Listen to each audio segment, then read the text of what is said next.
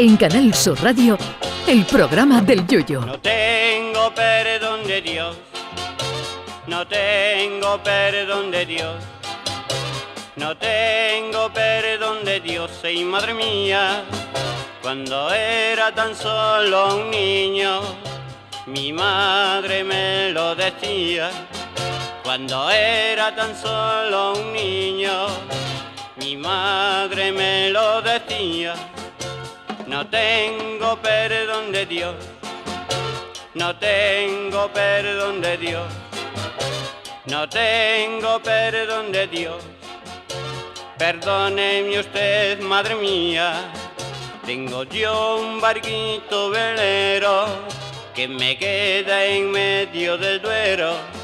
Tengo yo un barquito velero que me deja en medio del duero. Barquito, barco velero, llévame contigo a donde yo quiero.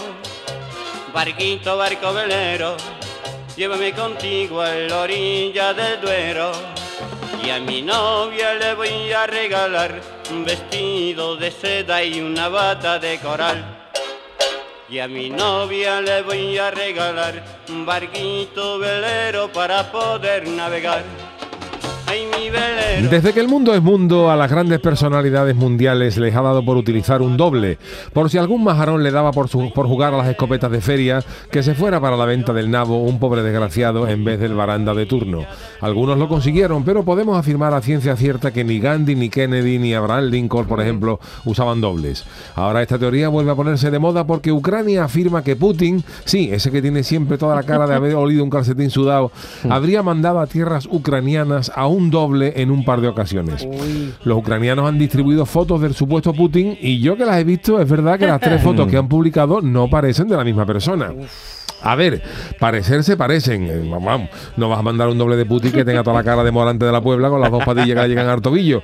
Pero se ve que no son la misma persona. En una de ellas, por ejemplo, la que aparece el supuesto verdadero Putin, tomado en Moscú, Putin tiene el puente de la nariz para adentro, hundido. Como si se hubiera puesto durante cinco años las gafas de pasta gorda del de los Amaya. En, esta foto de perfil, además, tiene cierto parecido con Daniel Craig, el actor que encarnó a 007. En las otras dos ya no parece el mismo Putin.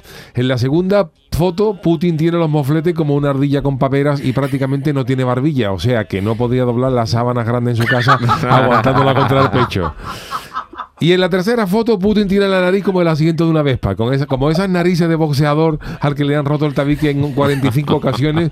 Y además, a diferencia de la anterior, tiene una barbilla que como estornude se la clava en el pecho, lo que viene siendo conocido desde tiempos inmemoriales como la muerte del loro. Desde luego que el mismo no es. A mí en ocasiones sí me gustaría tener un doble, sobre todo en esos momentos en los que alguien se te pone al lado y te come el hemisferio derecho del cerebro, haciendo que el cuñado de Rocky parezca alguien interesante a su lado. A otro que le encanta encantaría tener un doble, por motivo más que evidente sería el Chano de Cádiz para que su doble fuera el que se llevara toda la bronca de los deudores, mientras el verdadero Chano de Cádiz coge choco en la caleta, ajeno a todo ello. No me digan que no estaría bien eso de tener un doble y mandarlo al trabajo en ese día que se espera una reunión de esas de coñazo gordo, de esas reuniones que empiezan a las 9 de la mañana de un lunes y acaban un viernes a las 11. Seguro que también añorarían la presencia de un doble esos que son asidos a llegar a su casa a las 5 de la madrugada y los espera la señora en vela con el amasador de pan en la mano. No me digan que no estaría bien que el doble se llevara la bronca y el auténtico llegara y se metiera en la cama cuando ya las aguas se han calmado. A mí lo único que no me gusta del doble es trabajar el doble, así que acabo aquí, no vaya a ser que nos estén escuchando los jefes y nos vayan a meter una hora más de programa, una para mí y otra para el doble. Qué miedo, ¿eh? Ay, mi velero, velero mío. Canal Sur Radio. Llévame contigo a la orilla del río. El programa del yoyo.